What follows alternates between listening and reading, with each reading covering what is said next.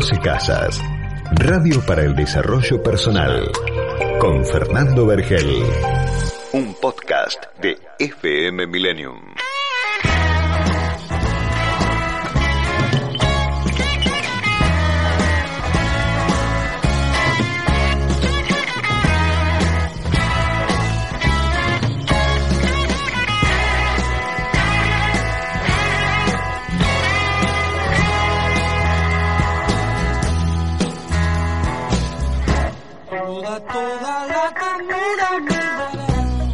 Existen mentes investigadoras que buscan ansiosamente la verdad, luchan por resolver los problemas de la vida, tratan de captar la esencia de las cosas e intentan penetrar en el interior de sí mismas. El hombre que piensa y razona correctamente, cualquiera que sea el sendero que siga para resolver estos problemas, inevitablemente se volverá hacia sí mismo y comenzará a descubrir qué es él y cuál es su lugar en el mundo que lo rodea. Esto es 12 Casas Radio.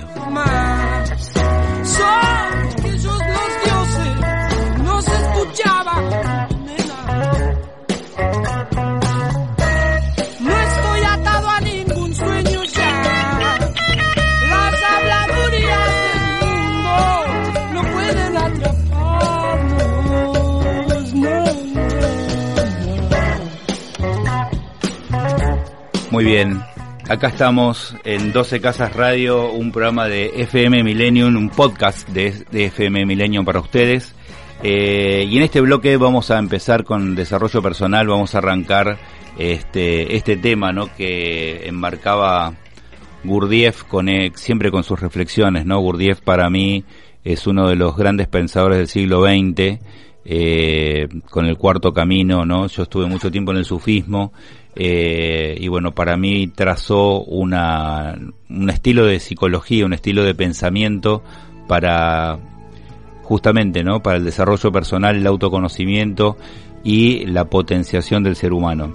Y este ir hacia adentro, ¿no? Que plantea Gurdjieff, eh, tiene que ver mucho con con lo más importante del desarrollo personal, ¿no? Siempre yo digo que lo, lo, más serio o lo, lo, principal, lo primero que yo tengo que hacer con la gente cuando viene a nuestro instituto a, desarrollar, eh, a desarrollarse personalmente es convencerlo de que puede, ¿sí? Convencerlo de que es posible de que una persona común llegue a sus máximos potenciales. Nosotros estamos por ahí condicionados por una sociedad y por una educación que nos hace funcionar, como decía Hoyo, ¿no? Que nos hace funcionar al mínimo.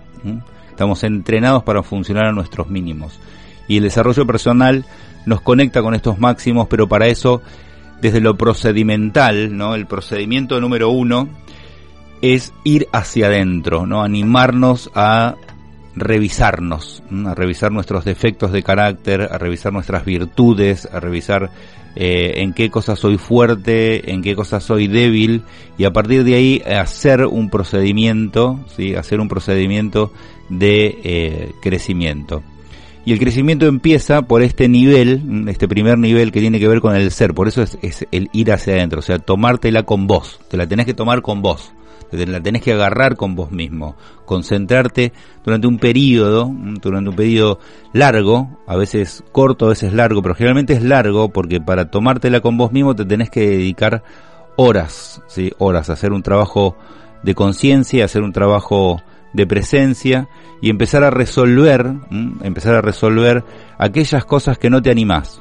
Generalmente hay una cuota muy poderosa de miedo frente a la, a la, al contacto con uno mismo, ¿no? Porque primero uno no sabe cómo hacerlo, ¿no? O sea, la técnica, el método y la forma de acceder te da mucha confianza porque si no solo en, en tu casa con vos mismo es, es bastante, se puede lograr, obviamente, se puede lograr, pero es bastante difícil. Entonces el primer nivel tiene que ver con esto que se llama el ser, ¿sí? El ser.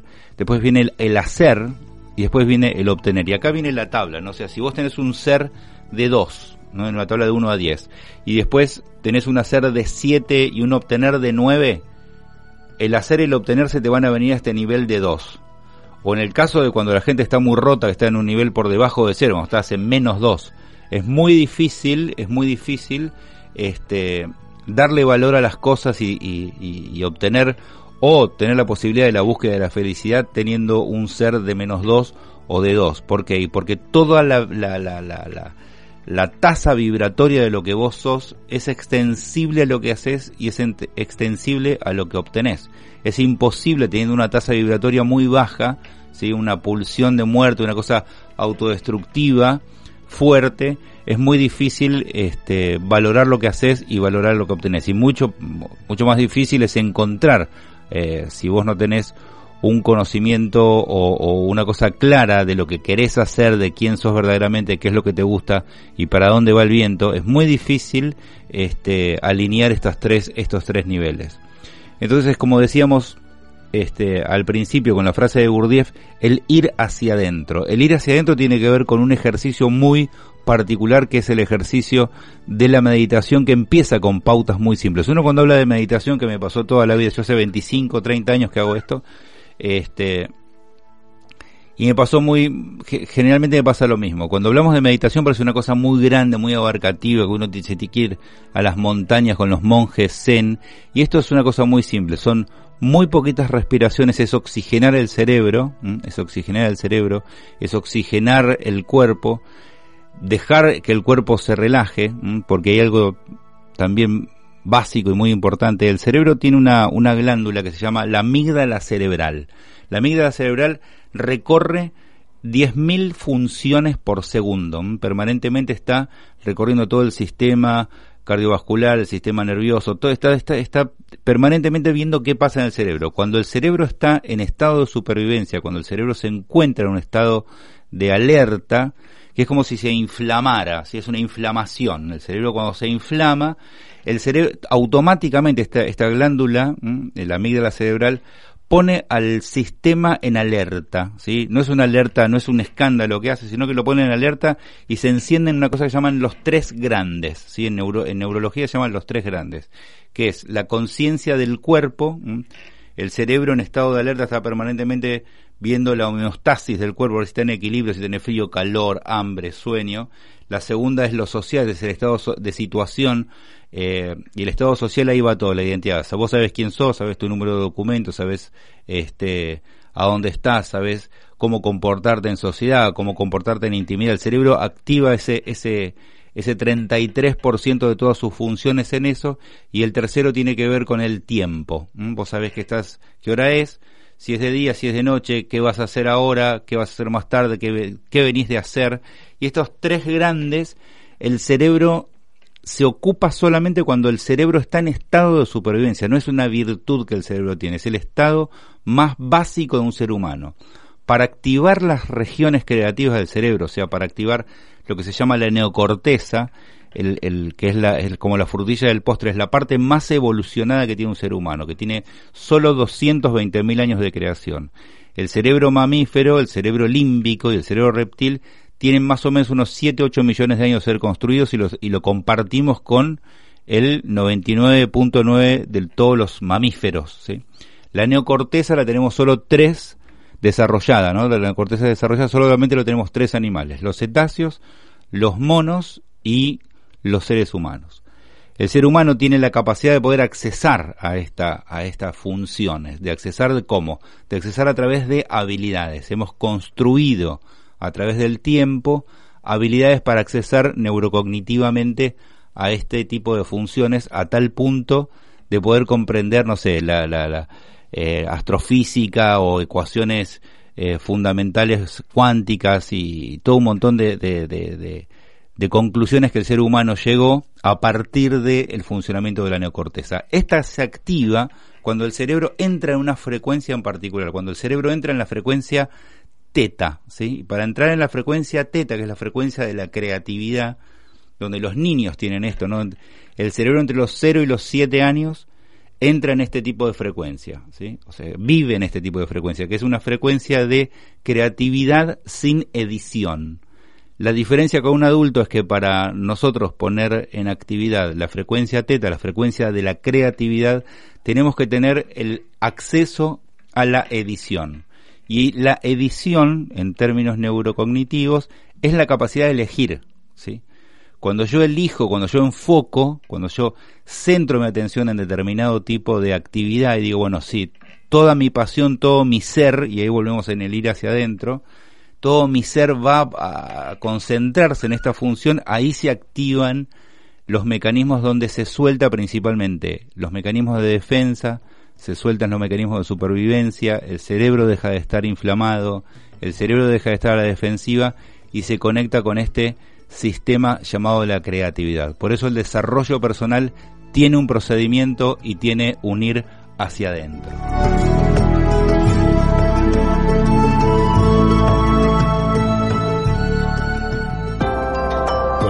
Cómo la meditación detecta el foco de la conciencia. 12 Casas Radio para el Desarrollo Personal. Un podcast de FM Millennium.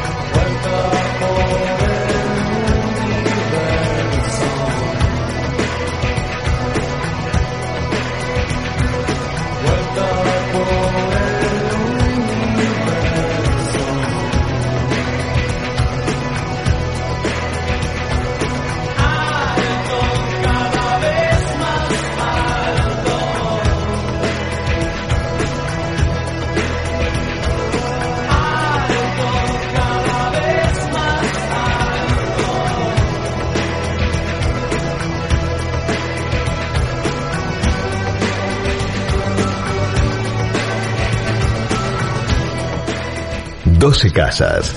Radio para el Desarrollo Personal con Fernando Vergel. Un podcast de FM Millennium. Gustavo Cerati, el gran Gustavo Cerati, con vueltas por el universo, que se nos fue el gran Gustavo Cerati. lo quiero mucho. Está presente para mí.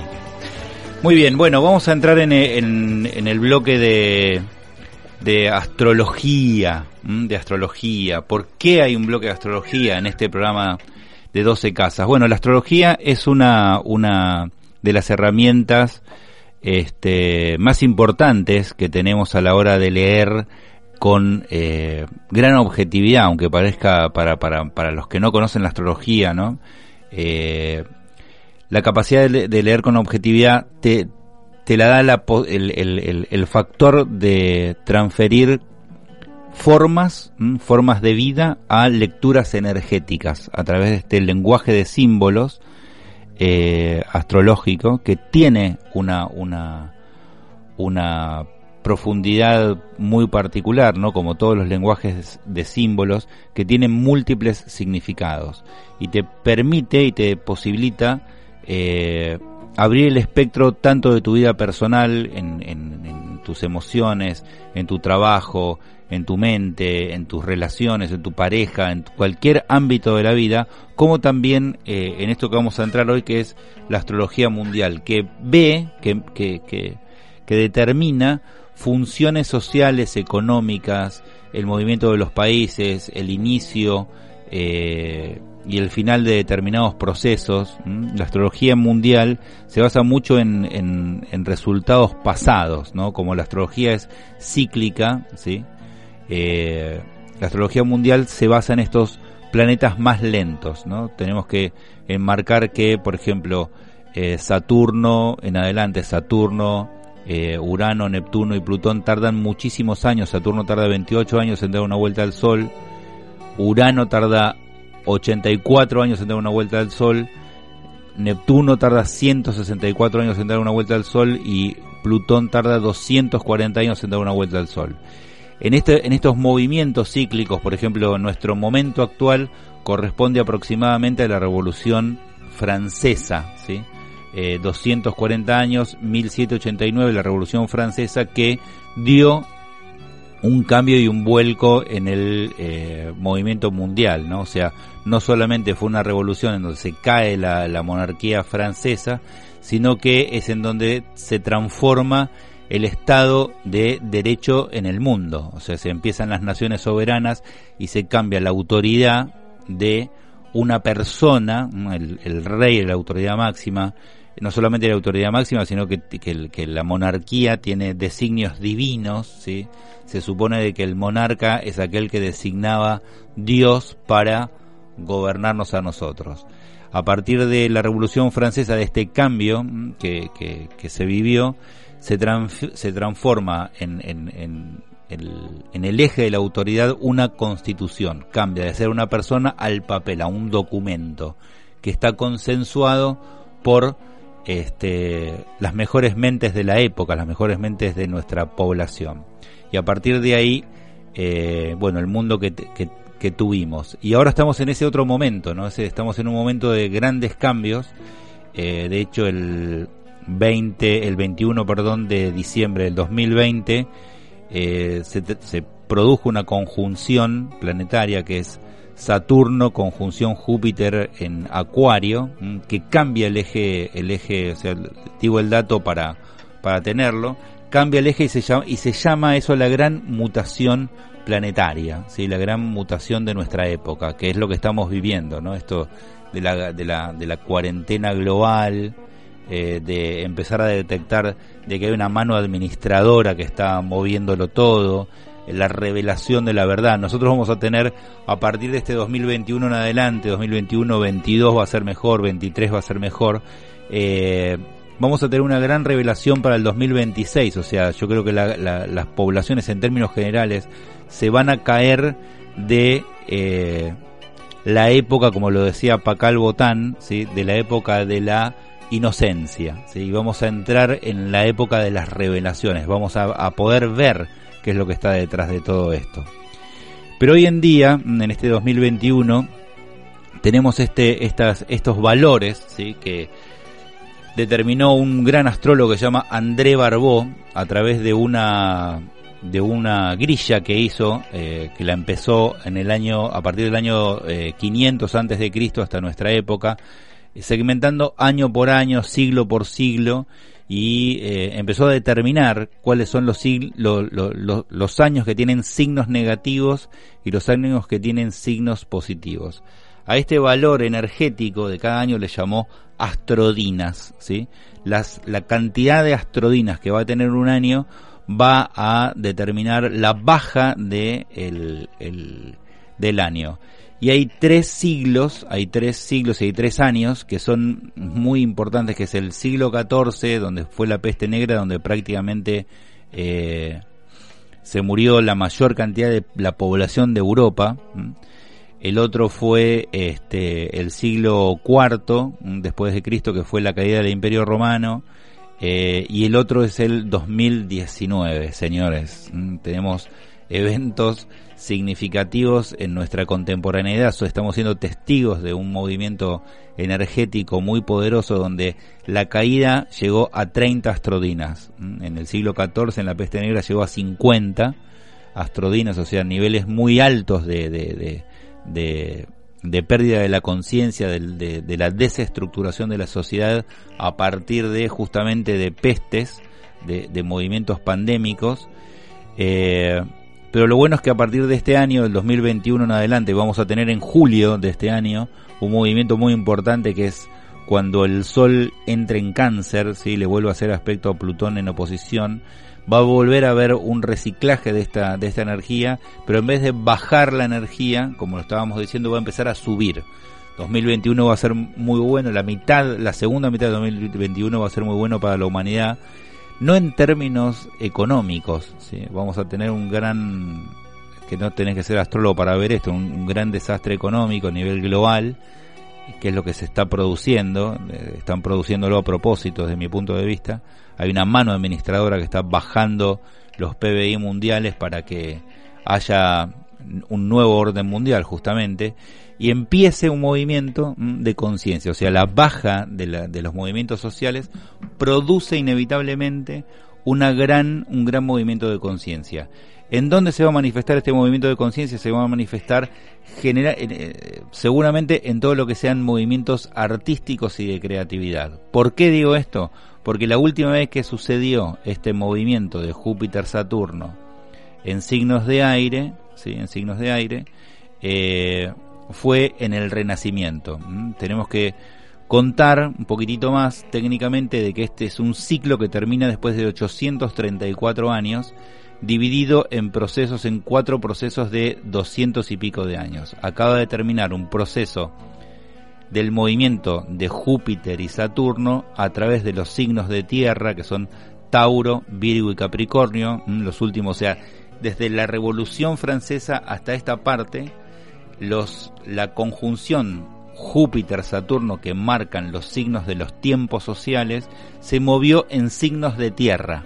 ¿sí? A partir de este año, del 21 de diciembre del 2020, en adelante, los próximos 200 años se va a mover en signos de aire. La última vez que sucedió esto fue el Renacimiento. Así que vamos a tener buenos discos, buen arte, las personas van a empezar a mirar valores artísticos y no tanto los valores materiales.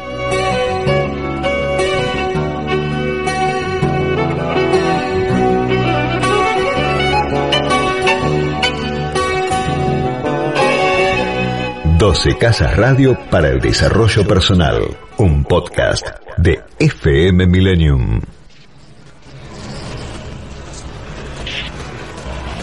Hablaré con el jardín. Hablaré con el que se fue.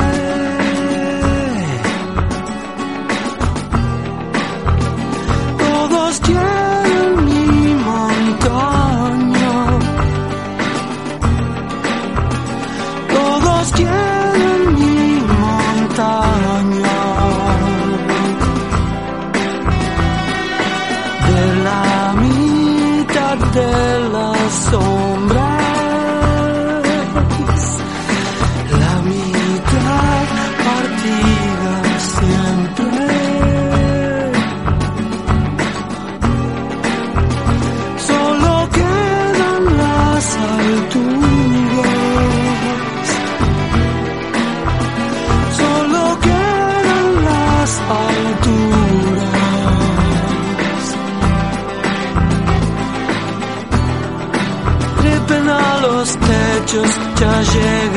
aurora.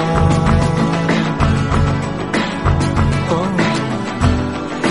Trepen a los techos ya llega la aurora.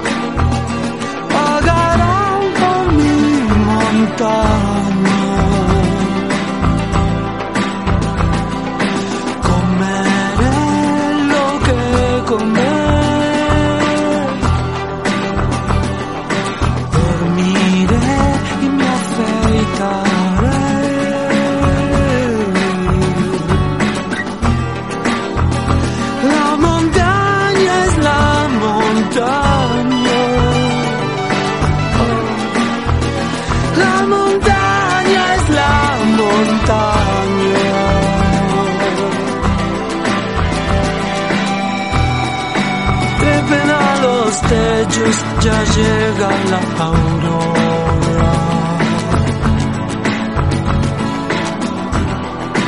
Trepen a los techos, ya llega la aurora.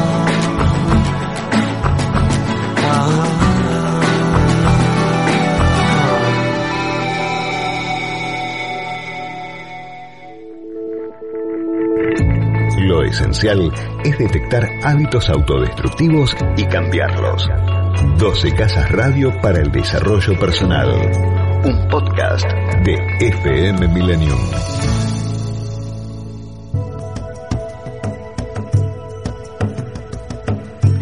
¿Qué sabemos de adicciones? Este es el tercer bloque de nuestro podcast, eh, en el cual le tratamos de llevar luz a este tema que tiene tanta tanta sombra y tiene tanto de mito también.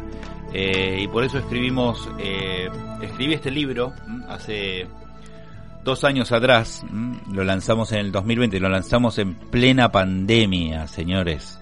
Tenemos que lanzar un libro en plena pandemia, junio del 2020 fue lanzado El cerebro adicto a la adicción como camino. Y una de las cosas importantes de entender de- de- dentro del proceso de las adicciones eh, es qué es la enfermedad de la adicción. O sea, primero decir que la, la adicción es una enfermedad y es una enfermedad química eh, en donde hay solamente el- el- la base, después se deriva en, en- en otros lineamientos, pero la base de la, de la enfermedad de la adicción está trazada pura y exclusivamente por una relación entre la dopamina, que es un neurotransmisor, y el inhibidor GABA. Y el inhibidor GABA. ¿Qué significa esto? Cuando uno tiene hambre, cuando uno tiene hambre, cuando uno tiene deseos, lo que se segrega en el cerebro es justamente dopamina. Entonces vos te, te comes un plato de comida, eh, también funciona para la sexualidad. Eh, cuando te sirven un segundo plato de comida decís, no, muchas gracias, ya estoy satisfecho. ¿Qué significa esto? Es que apareció la suficiente cantidad de inhibidor GABA en el cerebro y reabsorbe la dopamina. El inhibidor GABA es un reabsorbedor de dopamina. Cuando esto no está presente, cuando el inhibidor GABA tiene baja segregación o tiene ausencia completa de, GABA, lo que sucede en el caso de la, de, la comida, que estamos poniendo esto como ejemplo, es que la persona se come un segundo plato, un tercer plato, un cuarto plato, después se come un postre y a la hora vuelve a tener hambre y vuelve a comer las mismas cantidades. ¿Por qué le pasa esto? Porque el, el, el, sistema cerebral no tiene la capacidad de detectar cuándo detenerse. Entonces, adicto es aquel que no puede detenerse. Y acá viene la discusión, ¿no? Que es lo que lo, que yo estoy tratando de instalar, no porque lo haya inventado, sino porque es la nueva mirada de las adicciones, de que las cosas no producen adicciones. Por ejemplo, el alcoholismo, no, el alcohol, perdón, no produce alcoholismo, las drogas no producen drogadicción, la torta de ricota no produce trastorno de alimentación y el quiero vale 4 no produce ludopatía. ¿sí? Es el cerebro que ya tiene, que está preformateado para agarrársela con cualquier elemento de la, de, la realidad, con cualquier estímulo de la realidad y eh, no poder detenerse. ¿sí? El jugador empieza a no poder detenerse con el juego, el, trastorno de alimentación con la comida, el que fuma marihuana con la marihuana o el que toma cocaína con la cocaína. Obviamente que estos eh, elementos que también tenemos que, que enmarcar, hay una, línea divisoria entre las adicciones tóxicas y las adicciones no tóxicas. ¿Qué determina lo tóxico? Aquello que altera el estado del sentido de la realidad. Cuando una persona altera su sentido de la realidad, cuando percibe diferente, eh, que tiene un psicoactivo, a eso se le denomina adicciones tóxicas y las no tóxicas son las que no tienen psicoactivos que son este el juego eh, el, trastorno de encierro el trastorno de encierro guarda con el trastorno de encierro estamos teniendo nuestro nuestro primer caso en, en 12 casas en nuestro centro de recuperación eh, por trastorno de encierro. Eh, esto es algo que se viene ya en Japón. Los ikikimori, así se lo denominan en Japón, son chicos, que ahora son ya son jóvenes adultos, que se encierran en habitaciones durante 10 años sin salir ni siquiera al contexto de la familiar, o sea, no salen de su propia habitación, acumulan enormes cantidades de basura, entran en un proceso de higiene esta ulceración de, de, la piel y demás, donde el gobierno se tuvo que este, hacer cargo de esta situación, van, los sacan de las, de, del encierro y los llevan a lugares eh, donde reciben tratamientos clínicos y después tratamientos en, el, en, en lo conductual, ¿no? Es, realmente una cosa, es un fenómeno del siglo XXI que estamos, que estamos viviendo y tenemos nuestro primer caso eh, al menos para 12 casas, eh, centro de rehabilitación, que está teniendo su primer caso con este tema. Después está otro fenómeno también moderno que tiene que ver con la adicción a la tecnología, ¿no? O sea, tenemos un montón de eh, consultas por, por, por, por chicos, chicos entre 8 y 12 años, que no los pueden sacar con facilidad de los medios electrónicos y demás. ¿Por qué? Porque pasamos de, tener una revolución neurocognitiva a través de la digitalización en la primera década del siglo XX a pasar a una mutación neurocognitiva en, el, en, la segunda década del siglo XXI que produce en, los, en, en, estos jóvenes que tienen digitalizado el cerebro, o sea, neurocognitivamente funcionan mucho más rápido en ámbitos digitales que en ámbitos reales y físicos. ¿sí? Esto produce también una, eh, esta mutación produce un montón de transformaciones que se vio en la, en, a principios de la década del, del, del 20, 1920, 1930, cómo los ludópatas empezaban a transformar su sentido del placer. Entonces ahí es a donde la adicción crea realmente un camino, crea una educación, crea un entrenamiento. ¿Por qué? Porque aquello que te da dolor, aquello que universalmente se denomina como no placentero, ¿sí? como dolor, la adicción, el camino de la adicción, el entrenamiento del cerebro en lineamientos adictivos, produce placer, ¿sí? Eh, cambiando un estado de ruina por un estado de vida. O sea, se lee la ruina como vida y la vida como ruina. Este es el lineamiento final de la enfermedad de la adicción. Ahora, ¿cómo resolvemos este, este, este problema? Bueno, primero de todo es aprendiendo de cómo funciona el cerebro, ¿no? O sea, si no entendemos cómo estamos funcionando, no entendemos para qué sirve un ser humano, cómo funciona un ser humano y de qué verdaderamente estamos hechos, bueno, es muy difícil en una sociedad que propone permanentemente el estímulo externo, el estímulo hacia afuera, de que la vida pasa por divertirse, pasarla bien y tener momentos recreativos, bueno, estamos en una sociedad que tiene una propuesta para construir cerebros adictos, ¿no? Y no para construir cerebros disciplinados. Ahora, a la larga, el cerebro disciplinado trae mucho más eh, placer, esa es la palabra placer, trae mucho más placer que este, el cerebro no disciplinado. El cerebro no disciplinado, como los efectos de las drogas, ¿sí? duran eh, muy poquitos segundos en el cerebro, en el, sistema general, en el cuerpo. ¿Por qué? Porque el, el estímulo eh, es un, como un acto reflejo. Cuando el cerebro es disciplinado, se enfoca y empieza a construir la búsqueda de la felicidad, bueno, es mucho más... Eh, es mucho más no, no, encuentro la palabra, es mucho más, eh, tiene mucho más contenido esta, tiene mucho más contenido que el placer. Y esto es importante decir, en, en, neurociencia, la felicidad es está en el extremo opuesto del placer. ¿sí? Cuando uno activa los mecanismos del placer, no activa los mecanismos de la felicidad. Y esto es algo que realmente eh, a mí me encanta porque tiene que ver con la educación, tiene que ver con, educar, no por eso, por eso el libro, no por eso el libro de Cerebro Adicto, con educar a la sociedad para entenderse de que el procedimiento, ¿sí?